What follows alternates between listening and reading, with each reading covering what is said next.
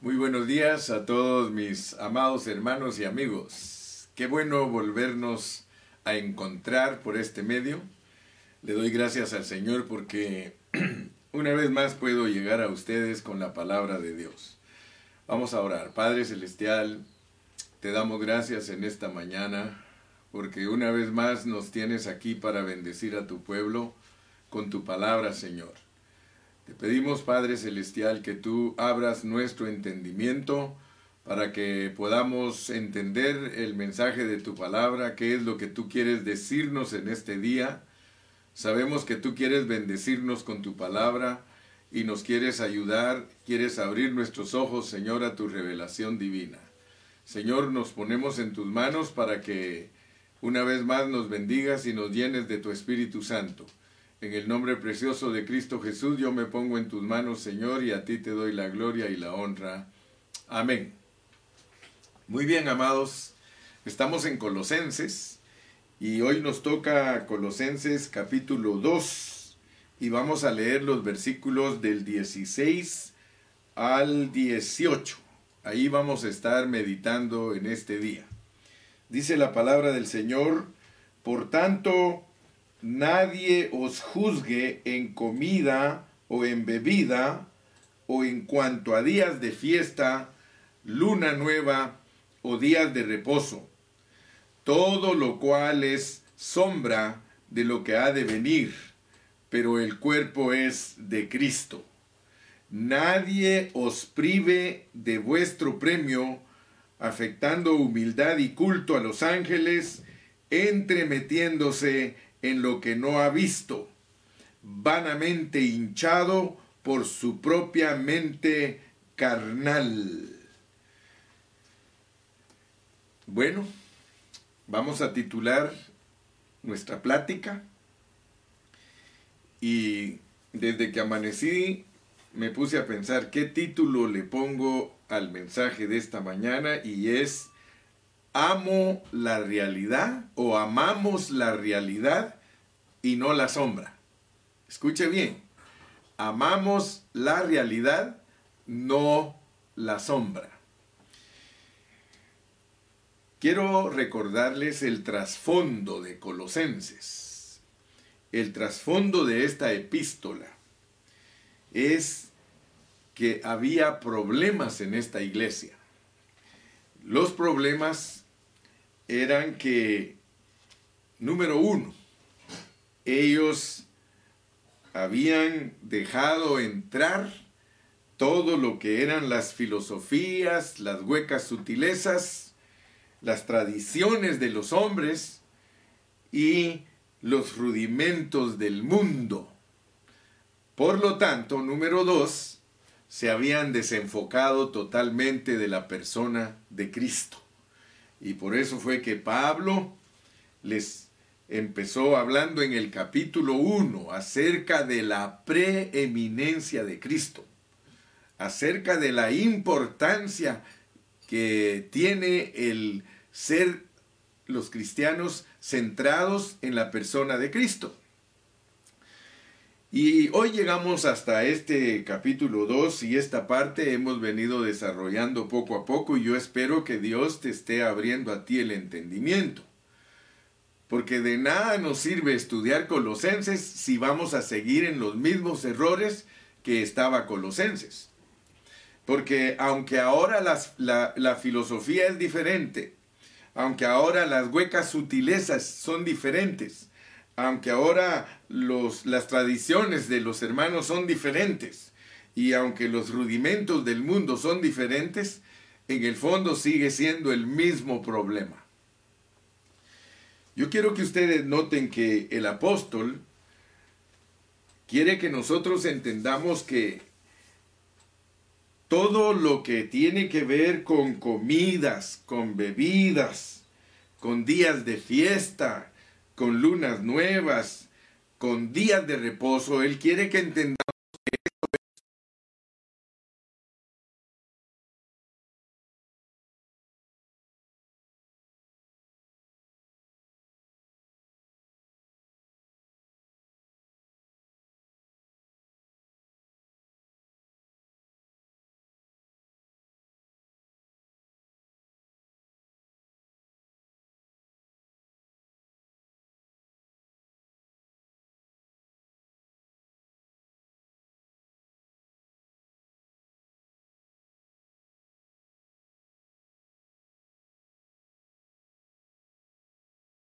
Ahora, noten ustedes, porque esto es importante entenderlo, que todas las sombras, todas las sombras del Antiguo Testamento son Cristo.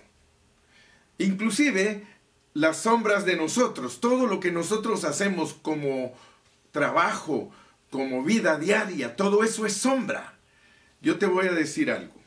Por ejemplo, cuando yo me pongo mi ropa, yo tengo que estar pensando que la verdadera ropa es Cristo y que esta ropa que yo me pongo solo es sombra. Pero el verdadero vestido es Cristo. Si antes de irme a trabajar yo desayuno, yo tengo que pensar que la verdadera comida es Cristo. Que ese desayuno que estoy tomando solo es sombra de la verdadera comida. Si me subo a mi, a mi carro, a mi transporte, yo debo de pensar que ese transporte solo es sombra. El verdadero transporte es Cristo, el que me lleva a mí, el que me tiene contenido a mí es Cristo, porque yo estoy en Cristo. Yo he recordado o recuerdo que les he dicho que cuando yo voy en un avión, yo no pienso que voy en un avión, porque si no me voy a poner a pensar como todos los demás. Cuando empieza a temblar un poquito el avión, yo digo, nos vamos a caer. No, yo voy en Cristo, mi verdadero jumbo, mi verdadero avión es Cristo.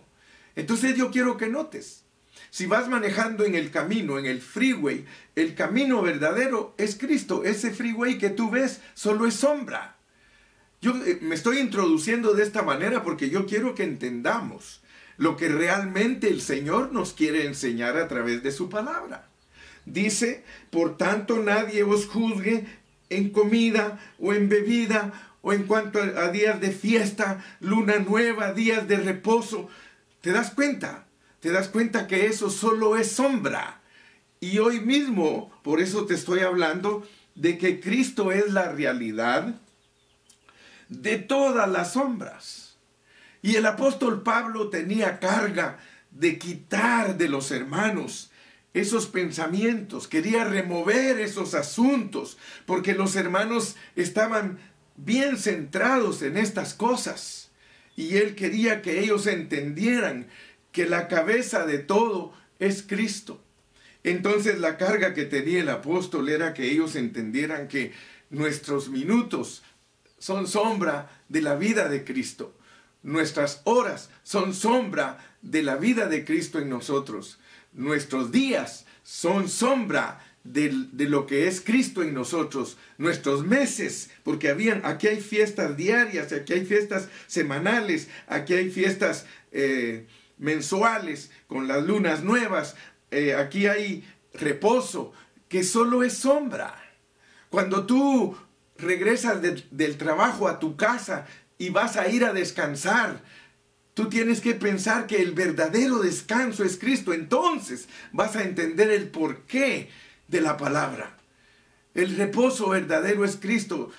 Tú vienes del trabajo, te bañas y sientes deseo de descansar, te vas a sentar al sillón y a veces yo me, yo me, me acuerdo que cuando regresaba del trabajo yo me quedaba dormido en el sillón y a veces mi esposa tenía preparada la cena y yo me quedaba dormido porque venía cansado. Pero eso es sombra. El verdadero descanso es Cristo. Eso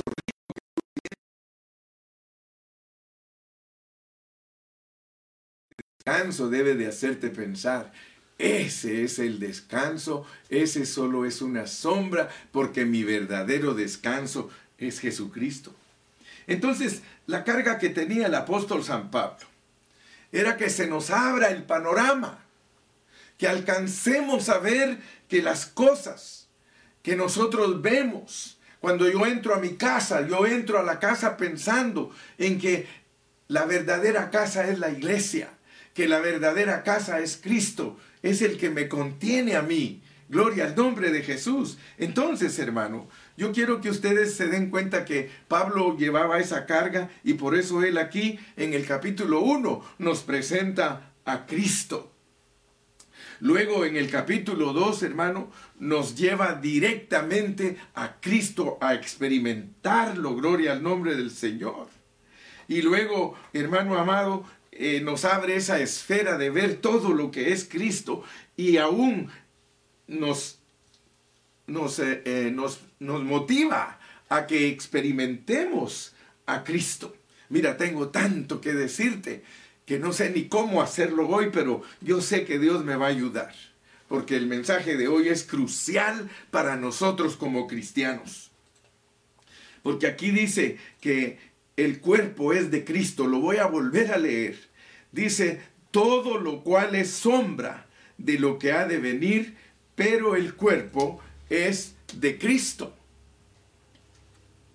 O el cuerpo es Cristo, porque Cristo es la cabeza y Cristo es el cuerpo. Entonces, debemos de comprender que el apóstol Pablo, él quería que nosotros captáramos que la realidad es nuestro Señor Jesucristo y que los colosenses se habían apartado de esa realidad. Ellos estaban haciendo cosas que les habían enseñado sus, sus maestros, por decir así. Sus líderes los habían llevado a, a creer otras cosas, a practicar otras cosas. Y por eso Él les advierte. Por ejemplo, mire, dice en el verso 18, nadie os prive de vuestro premio afectando humildad. ¿Sabe qué quiere decir eso? Afectando humildad.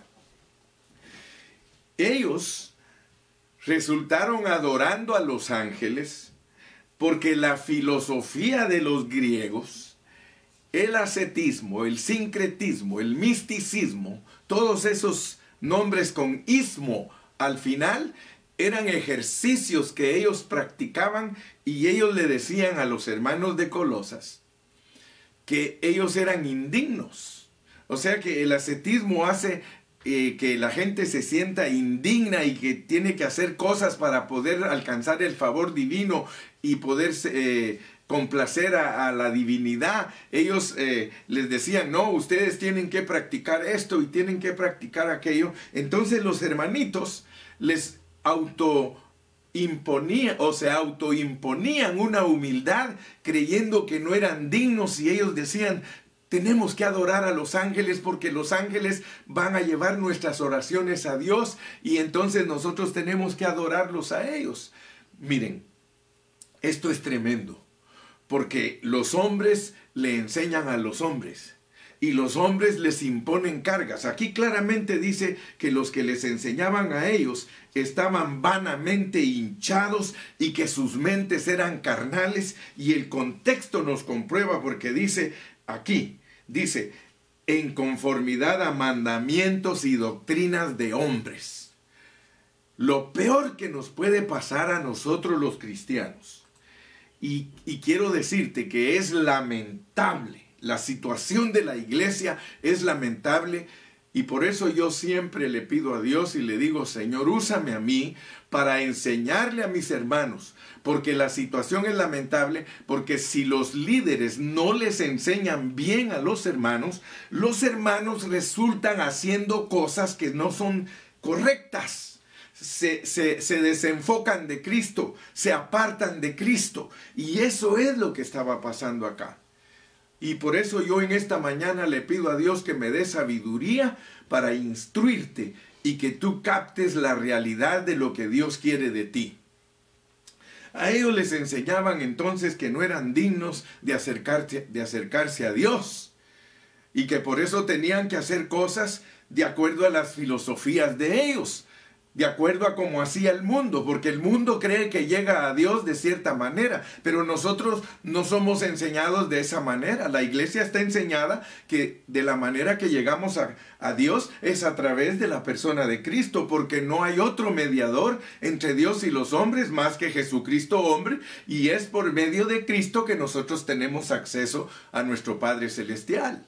Hoy día las filosofías, ¿cómo son? Las filosofías de hoy son, no, tú puedes llegar a, Dios a través de la Virgen. No, tú puedes llegar a, llegar a Dios a través de los santos.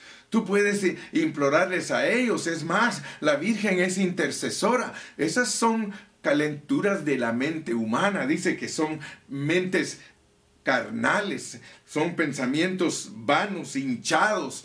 Solo date cuenta, pues, pero a ellos los han llevado a esas creencias, pero a ti como cristiano te han llevado también a otras. No creas que tú porque eres cristiano estás puro en lo que estás haciendo. Te voy a demostrar con la palabra del Señor que muchas cosas que nosotros los cristianos hacemos son fuera de centro. La centralidad es Jesucristo. Por eso yo te estaba diciendo que siempre cuando hagas algo, Piensa en lo que Dios te está revelando. Él te está revelando que Cristo es todo. Cuando la esposa mira al esposo, el esposo solo es una sombra. El verdadero esposo es, esposo es Cristo. Por eso es que nosotros al entender que Cristo es la centralidad de todo, entonces nosotros tratamos bien a las personas. Porque si mi esposa es Cristo, que es la iglesia, entonces yo tengo que amar a mi esposa como Cristo ama a la iglesia.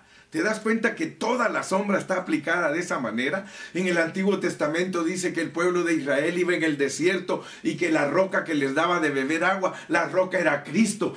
O sea que la roca, eh, eh, no era que esa roca estaba personificando a Cristo, sino que era una sombra que, que, enseñaba que era Cristo y que ellos debían de depender de Cristo para recibir la bebida espiritual. Lamentablemente cuando uno no tiene, hermano, la, la revelación pura de la palabra, uno sigue a otras personas. Yo te he dicho, hermano, yo te enseño cómo sigas a Cristo, no me sigas a mí. Yo te he enseñado que sigas a Cristo. Yo solo soy un instrumento para enseñarte a ti que sigas a Cristo. Nunca vayas a sustituir a Cristo por la persona del hermano Carrillo. Cristo es el que tú tienes que seguir. Muchos siguen a los hombres y por eso los hombres los apartan del disfrute de Cristo. Nosotros como pastores tenemos que tener mucho cuidado de no apartar a los hermanos del disfrute de Cristo porque nosotros podemos llevarlos a cosas tales como esa. Y mira lo que estaba pasando, mira lo que estaba pasando, y por eso Pablo les, les advierte.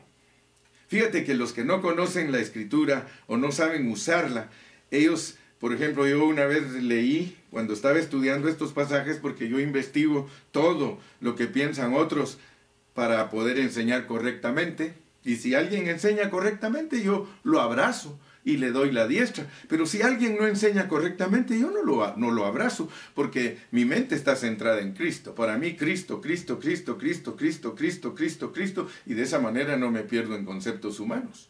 Pero fíjate, estaba leyendo a uno que habla de este pasaje. ¿Sabes qué dice? Dice, ya vieron hermanos, que los hermanos de Colosas eh, guardaban los días de reposo, ellos guardaban las, eh, se, alimentaban con la dieta israelita, ellos eran los que guardaban la ley. Eso no está diciendo el apóstol Pablo aquí. ¿Sabes qué está diciendo el apóstol Pablo aquí? Que los que inquietaban a Colosas eran gente carnal con mente hinchada. ¿Sabe por qué? Porque ellos le decían, oh, ustedes no guardan el sábado. Oh, ustedes no guardan la luna nueva. Oh, ustedes eh, comen cualquier cosa.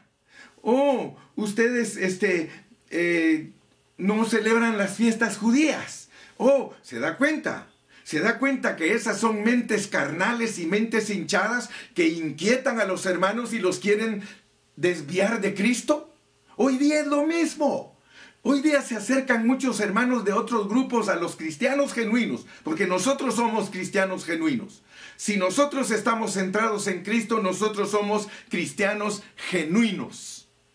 Pero los, hermanos que no están bien instruidos inquietan a los cristianos genuinos. ¿En qué nombre te bautizaste tú? ¿O tú no guardas el sábado? Eh, eh, ¿Tú, tú usas pantalón? A las mujeres. O tú te pintas. O tú usas aretes. ¿Te das cuenta cómo te pueden sacar de Cristo? ¿Te das cuenta que hay filosofías humanas? Mire, dice esto es de conformidad a mandamientos y doctrinas de hombres. ¿Te das cuenta que los hermanos han hecho de su doctrina un sustituto de Cristo? ¿Te has dado cuenta que hay muchos hermanos que ellos creen que si tú no crees exactamente igual que ellos en ritos y en cosas exteriores, que tú no eres cristiano y te inquietan y te inquietan? Eso es lo que hacían con los colosenses. Los estaban inquietando y los querían sacar de, de la centralidad de Cristo. Y por eso les dice el apóstol, no, no, no, no. Si a ustedes los inquietan que por qué ustedes no guardan el sábado, ustedes díganle que es una sombra. Aprende pues mi hermano. Cuando a ti te digan por qué tú no guardas el sábado, porque es una sombra y sencillamente. Entonces, hermanas, a ustedes les permiten que se echen un poquito de make-up en la, en la cara. Piensa en Cristo. Diles, esto es solo una sombrita. El verdadero arreglo es interno, es Cristo.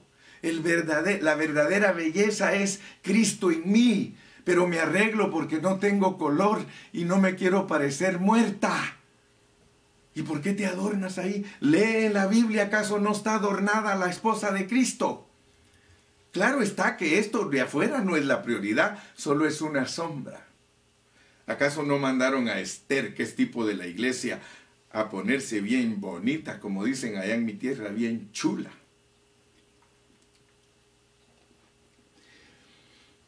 ¿Te das cuenta entonces cómo funciona este asunto? Pablo les advirtió. Y nosotros tenemos que ser bien enfáticos, hermano. ¿Por qué no celebro esto? Porque es sombra. ¿Por qué no hago esto? Porque es sombra. Entonces, hermanos amados, claramente nos dice el, verso, el versículo 19, y no haciéndose de la cabeza, en virtud de quien todo el cuerpo se nutre. Hermano, la iglesia no va a crecer con esos conceptos, sino que va a crecer con el Espíritu de Dios, agarrados todos nosotros de la cabeza que es Cristo. Oh, a mi hermano me molesta porque hay tantos hermanos que han sustituido a Cristo. Hay hermanos que tienen cierta manera de enseñar la palabra y ellos creen que eso es correcto y que si la enseñanza que tienen ha sustituido a Cristo. Mire, cuando a mí se me acercan hermanos haciéndome preguntas, yo inmediatamente tengo la respuesta porque yo no me desenfoco. A mí nada me saca del centro, yo me mantengo en Cristo. A veces me dicen, hermano Carrillo, pero eh, la alabanza que usted tiene, yo no voy a sustituir a Cristo por mi alabanza. Mi alabanza es una cosa, y si a ti te parece que mi alabanza no es bíblica, yo no me enfoco en eso. Pero hoy los hermanos, hoy en día, es que mi pastor dice que la alabanza tiene que ser de esta y esta manera. Sí, y le dan tanto énfasis a la alabanza que lo han sustituido, han tomado la alabanza en vez de Cristo. Y entonces si alguien no alaba a Dios de la manera que ellos lo hacen, entonces no lo quieren, no tienen amor al, al prójimo. Si la Biblia dice que la ley y todo se cumple con amarás al Señor tu Dios con todo tu corazón, con toda tu mente y toda tu fuerza, y a tu prójimo como a ti mismo. Hermano, quiero decirle, mi experiencia como cristiano es de que todo el tiempo que yo estuve desenfocado de Cristo, yo usé doctrinas, usé enseñanzas para despreciar a otras personas. Y lo único que eso mostraba era el daño que había en mi corazón. Porque Cristo no debe perderse de tu vista. Que no se pierda de tu vista Cristo por tu ministerio. Hay quienes adoran su ministerio, pero no adoran a Cristo. Hay quienes, hermano, tienen fórmulas. Hay quienes, yo soy bautista y, entonces sustituyen a Cristo por su creencia bautista. Yo soy mormón, sustituyen a Cristo por ser mormones. Soy testigo de Jehová, sustituyen a Cristo por ser testigos de Jehová. Soy presbiteriano, sustituye a Cristo por ser presbiteriano. Soy católico, sustituye a Cristo porque es católico. ¿Te das cuenta de lo que estoy hablando, hermano? Las, las filosofías, las sutilezas, los rudimentos, las tradiciones, hermano. Esas son las que han dañado al pueblo de Dios. Hoy día todos estamos cada quien jalando por nuestro lado debido a que no nos mantuvimos en Cristo. Tú empezaste bien, cuando aceptaste a Cristo empezaste bien, pero cuando te empezaron a enseñar las doctrinas de tu grupo, te arruinaste, hermano, te arruinaste porque todas las doctrinas sustituyen a Cristo y yo en este día estoy aquí delante de ti abogando por Cristo. Tornémonos a Cristo, hermano. No importa que digan que nosotros los cristianos solo Cristo y Cristo, hermano, si Él es el único que le interesa a nuestro Padre Celestial. Dice, y esta es la vida eterna, que te conozcan a ti, el Dios único y verdadero, y a Jesucristo a quien has enviado.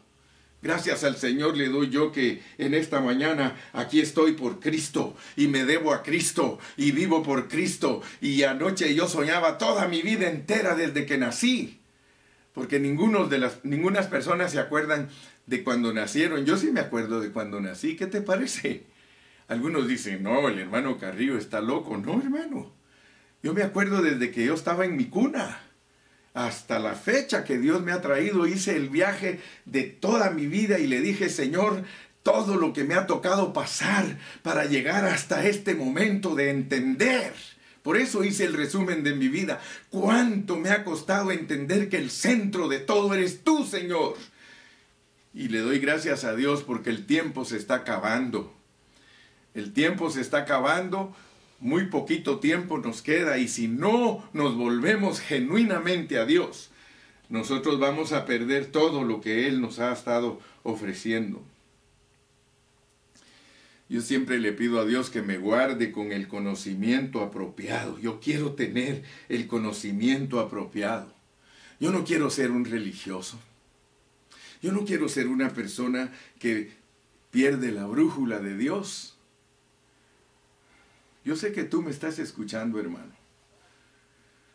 A ti que me estás escuchando, Dios quiere hablar contigo respecto a esto. Voy a leerlo otra vez. Dice, por tanto nadie os juzgue en comida o en bebida. Hermano, si alguien dice que por qué comes esto, que por qué comes aquello, dile, es una sombra.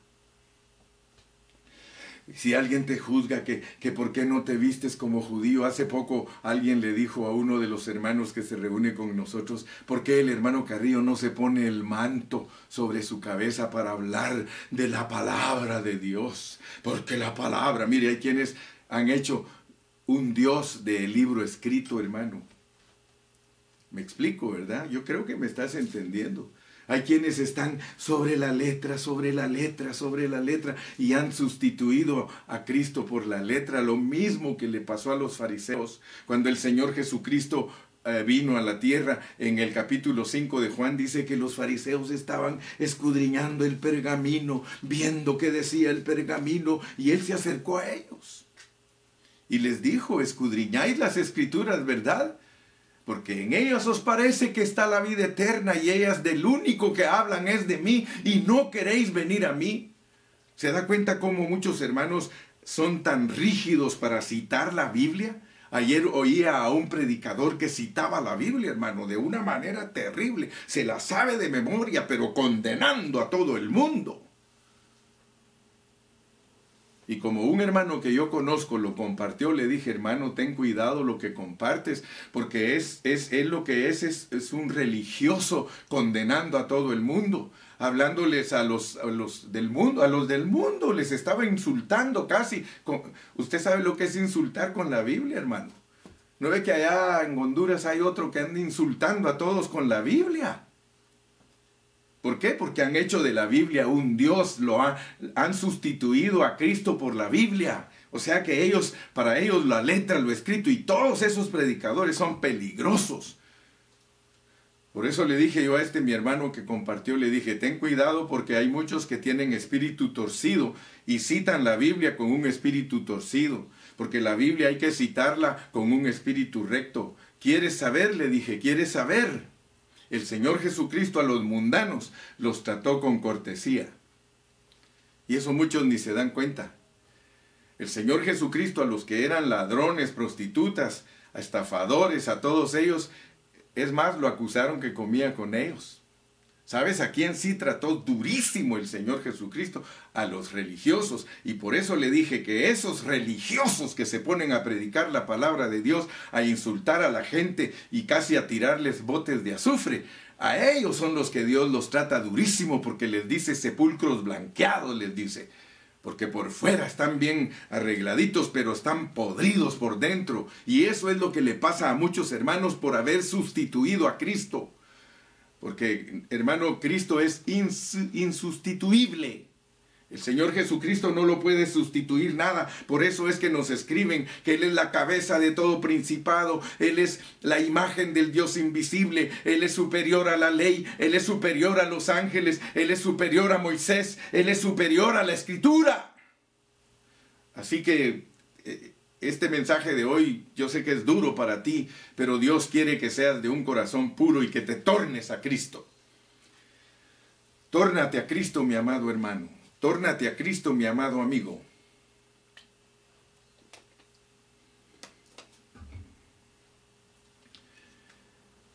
¿Has leído Apocalipsis?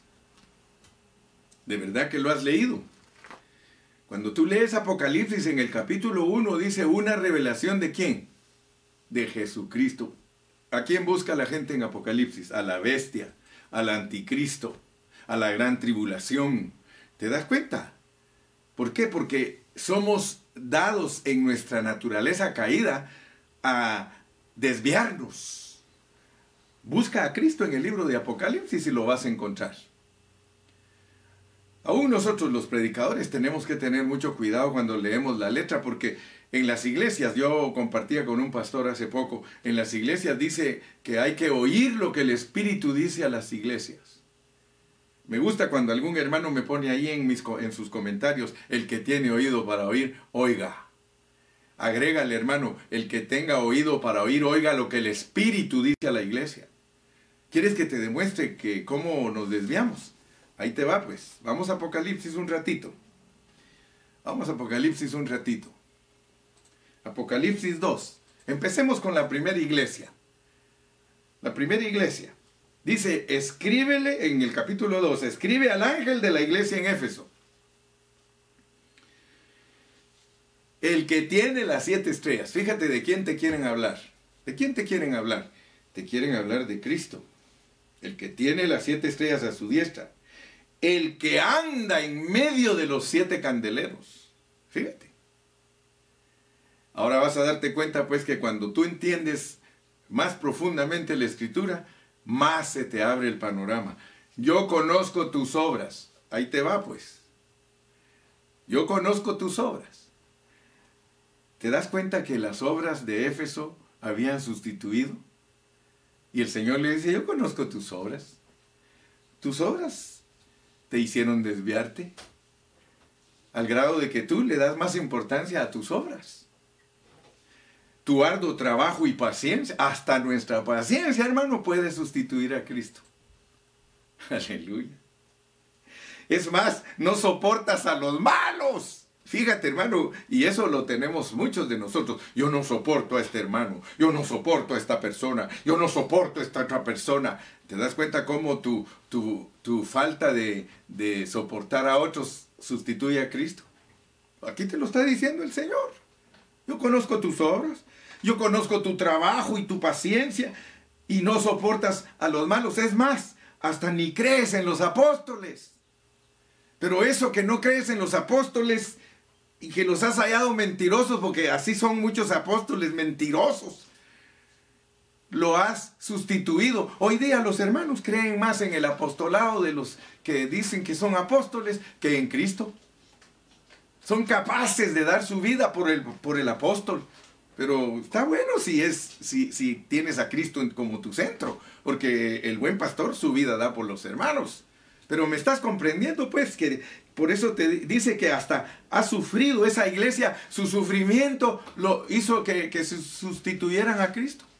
Yo no voy a sustituir mi sufrimiento por Cristo, hermanos aún me tocara morir a mí en la gran tribulación, yo no voy a sustituir por eso a mi Cristo. Mi Cristo es mi Cristo y yo voy a, voy a ser como Daniel. A Daniel le preguntaban, Daniel, ¿qué vas a hacer? ¿Vas a servir a ese tu Dios si no te libra de los leones? dijo él, yo lo voy a servir aunque me mate. ¿Te das cuenta lo que es verdaderamente tener un concepto claro de lo que es Cristo y lo que es Dios? Oh, mi amado hermano, te podría citar las siete iglesias. Las siete iglesias sustituyeron.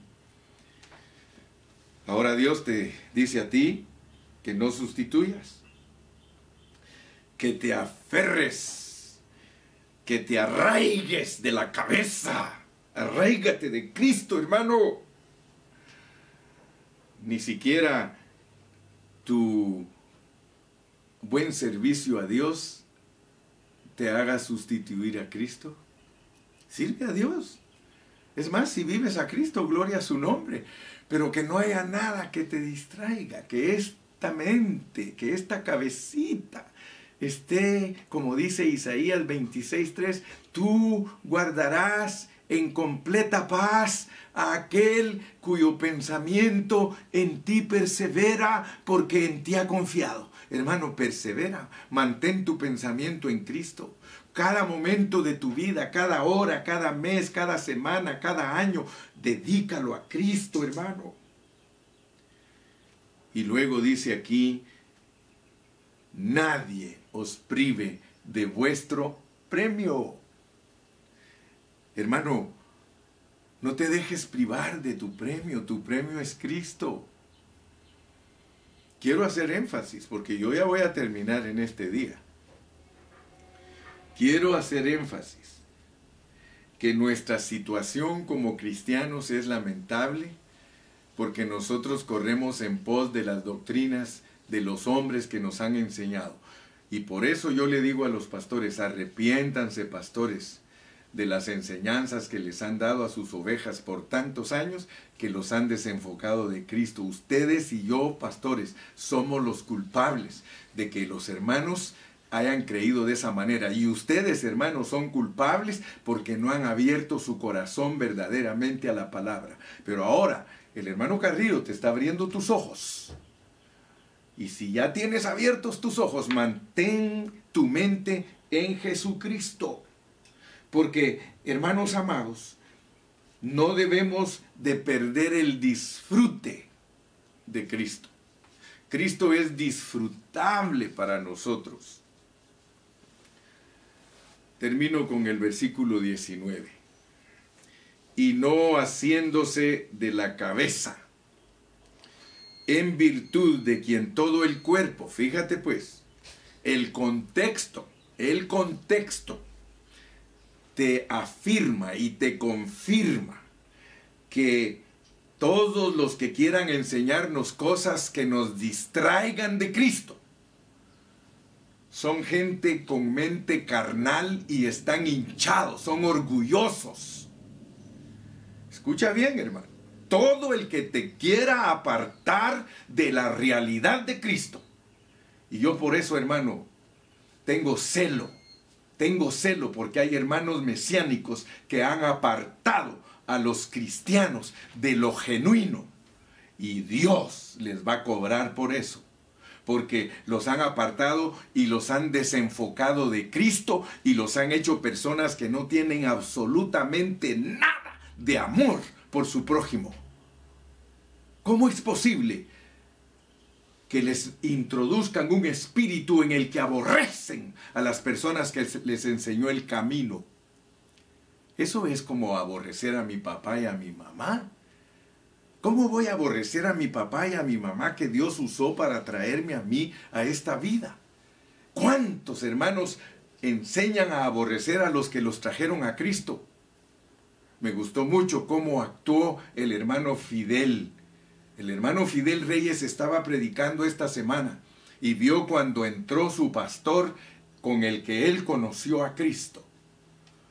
Y él lo halagó y él dijo, yo le doy gracias a Dios por el hermano que me habló a mí la palabra. Hermanos, no puede ser posible que nos engañen con filosofías huecas. No es posible que te engañen a ti, hermano. Y tú, si ahora estás entendiendo la palabra de Dios en una forma pura, nunca desprecies al que te trajo a Cristo ni el que te enseñó. Yo siempre les he dicho a los pastores, pastor, todo lo que usted ha hecho, porque él de repente me dice, hermano Carrillo, entonces todo lo que yo he hecho, porque ahora usted me botó todas mis estructuras, ahora qué pasa? Le digo, no te preocupes, todo lo que tú hiciste es bueno pero ahora Dios te quiere mostrar un camino más excelente. No hay nada perdido. Al contrario, es parte de nuestra perfección, es parte de nuestra transformación, es parte de nuestra santificación. El Señor ahora quiere quitarte los ojos de toda distracción. Que no creas que tu santidad, entre comillas, es algo grande que Dios ve. Esa tu santidad falsa ¿Por qué? Porque muchos se creen santos porque se visten de cierta manera. Eso no te hace santo. Tienes un corazón podrido que necesita ser cambiado. Eso es la realidad. Cristo es la realidad. Que Él te dé su, su, su, mente, que Él te dé su sabiduría, que Él te dé su amor para que fluya a través de ti el fruto del Espíritu Santo. A los hermanos de Colosas les imponían o se auto, se auto, se auto humillaban. Ellos eh, creían que el mensaje de los gnósticos era verdadero. Ellos creían que eran tan bajos que eran inmerecedores. Hermanos, ciertamente somos inmerecedores porque ese es el mensaje de Éxodo y de Levítico, que somos lepra contaminando a todo el mundo. Pero eso no quiere decir que Dios no te puede tomar en cuenta si abrazas a Cristo si abrazas a Cristo. A los Gálatas, a los Gálatas, ¿qué les pasó? Los pobres Gálatas empezaron bien, empezaron en el Espíritu. Todos empezamos en el Espíritu porque todos aceptamos a Cristo de corazón y ni sabíamos nada, éramos ciegos, sordos y tercos. Pero Dios en su misericordia nos quiere hacer crecer. Pero muchos hermanos no han crecido porque los han pastoreado personas que idolatran las cosas que hacen yo conozco pastores que idolatran el pentecostalismo y lo sustituyen por Cristo, hermano. Eso no es correcto. Oh Señor Jesús. Oh Señor Jesús dice, y no haciéndose de la cabeza en virtud de quien todo el cuerpo, nutriéndose y uniéndose por las coyunturas y ligamentos, crece con el crecimiento que da Dios. ¿Te das cuenta que hay un crecimiento que da Dios y que claramente dice aquí que ese crecimiento viene a través de la iglesia? Es a través de nosotros aprendiendo la palabra como la estás aprendiendo tú conmigo. Así ya nadie te engaña. Ahora puedes decir gracias Señor porque me has abierto mis ojos para que nadie me engañe. No me quitaré de Cristo jamás. Eso es lo que yo te digo que si vamos abriéndole los ojos a otros, la carga es más fácil porque como iglesia podemos conquistar como iglesia podemos hablarles a otros y esos otros van a venir a Cristo. Dios nos va a usar a nosotros para traerlos a Cristo, pero les vamos a enseñar correctamente. Les vamos a enseñar que Cristo es la cabeza de la iglesia y que el cuerpo se desarrolla porque el cuerpo es unido por las coyunturas y claramente Pablo enseña qué son las coyunturas. En Efesios capítulo 4 él enseña que las coyunturas son los hermanos que tomamos la delantera para unir los ligamentos. Mira cómo dice aquí, y no haciéndose de la cabeza en virtud de quien todo el cuerpo nutriéndose y uniéndose por las coyunturas y ligamentos. Coyunturas y ligamentos, hermano. El cuerpo se une por coyunturas y ligamentos. Nosotros los líderes que somos coyunturas para unir a los hermanos, para que los hermanos no pierdan de vista a Cristo. Eso es lo que Pablo está enseñando a los colosenses. Nunca se te olvide Jamás se te olvide, Colosenses es para que tú te vuelvas a Cristo, es para que no te distraigas de nada. Gracias a Dios en esta mañana. Padre Celestial, yo quiero darte gracias porque con mucho temor y temblor, Señor, yo entregué este mensaje porque este mensaje es un mensaje que rompe todas nuestras, estructuras religiosas y todos nuestros conceptos humanos y rudimentos y, filosofías y nos atrae a ti, nos trae de vuelta al centro que es Cristo para no estar distraídos en nada, Señor. Padre, en este día yo te doy gracias, te doy la honra, te doy la gloria y bendigo a todos mis oyentes en el nombre precioso de Cristo Jesús. Amén.